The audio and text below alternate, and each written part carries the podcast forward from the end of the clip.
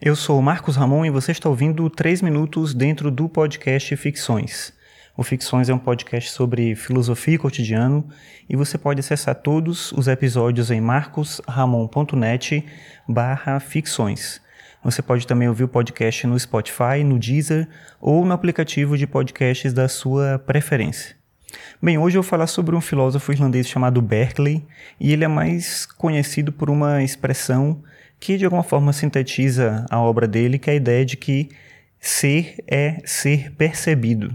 Ou seja, aquilo que existe, só existe aquilo que pode ser percebido por alguém. A ideia dele com essa, com essa afirmação é de que todo conhecimento vem da experiência e de que a gente tem acesso a essa forma de experimentar, de conhecer o mundo por nossas percepções. E como as percepções são ideias em alguma medida, são representações mentais, a gente não teria nenhum motivo para acreditar que exista qualquer coisa que não possa ser percebida. Tudo que existe é aquilo que pode ser percebido, logo ser é ser percebido, mas também perceber quando a gente conhece alguma coisa, porque a gente tem a capacidade de perceber as coisas no mundo, através da nossa experiência, obviamente, como eu vinha falando. Mas eu queria falar aqui de um outro texto dele, não dessa ideia específica na teoria do conhecimento, mas é um texto que se chama Tratado sobre os Princípios do Conhecimento Humano.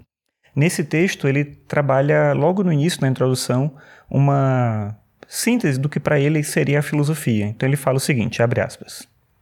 Não sendo a filosofia senão desejo da sabedoria e da verdade,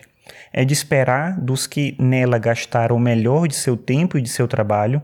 que fruam de maior calma e serenidade espiritual maior clareza e evidência de conhecimento, e sejam menos assediados por dificuldades e dúvidas do que os outros homens.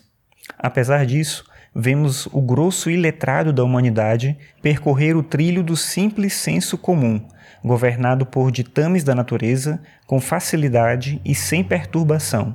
Nada do que é familiar lhes parece inexplicável ou duro de entender, não se queixam de falta de evidência nos sentidos e o perigo do ceticismo não os ameaça. Fecha aspas.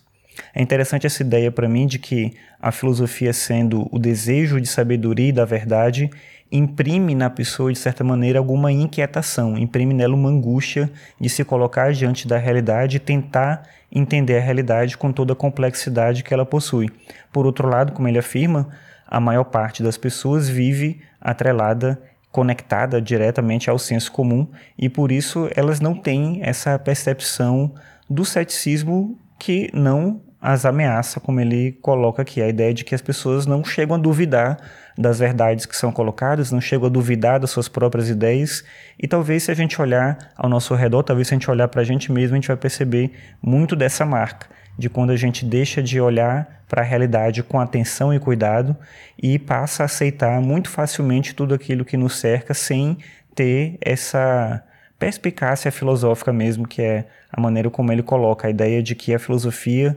nos coloca numa situação de quase que abandono, nos coloca numa situação de receio diante daquilo que a gente pode conhecer. Então, conhecer com cuidado é ter também toda a atenção em relação ao conhecimento e não se deixar levar pelas primeiras impressões ou ideias que nos aparecem.